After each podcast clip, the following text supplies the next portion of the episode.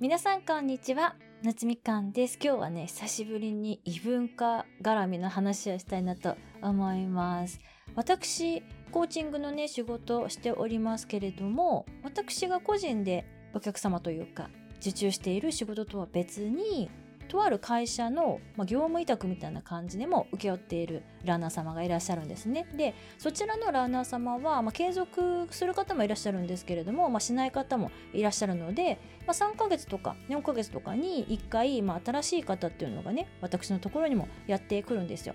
なのでこう新しいランナー様と話す時に結構な確率でぶち当たることがあるんですけれどもそれがこの人このリアクションというかこのような発言を無意識でやってしまっていてそれすごい危険だよなって感じる思想とか態度っていうものがあります。でこれね先週かな新しいランナーさんと喋ってた時にですね英語で会話していてでその時に、まあ、私今大学で学んでいますっていう話をちょろっとしたら「え大学卒業した後にまた入ったんですか?」みたいなことを今言われたんですよ。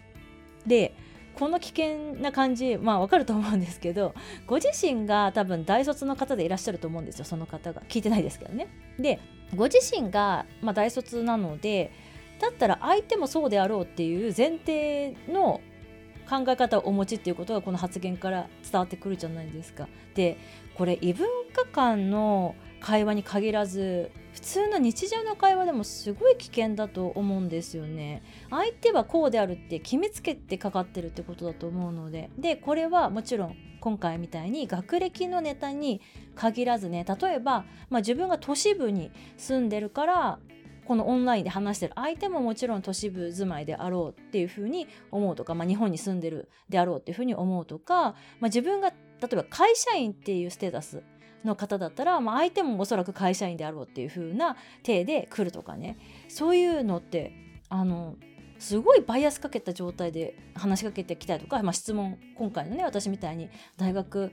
出たのになんか再入学されたんですかとかね聞いてくるっていうことになってそれがちょっとこちらとしてはん？って思っちゃうわけですよ。なんで私大卒なんて言いましたっけ？みたいにねちょっと感じてしまうんですよね。なので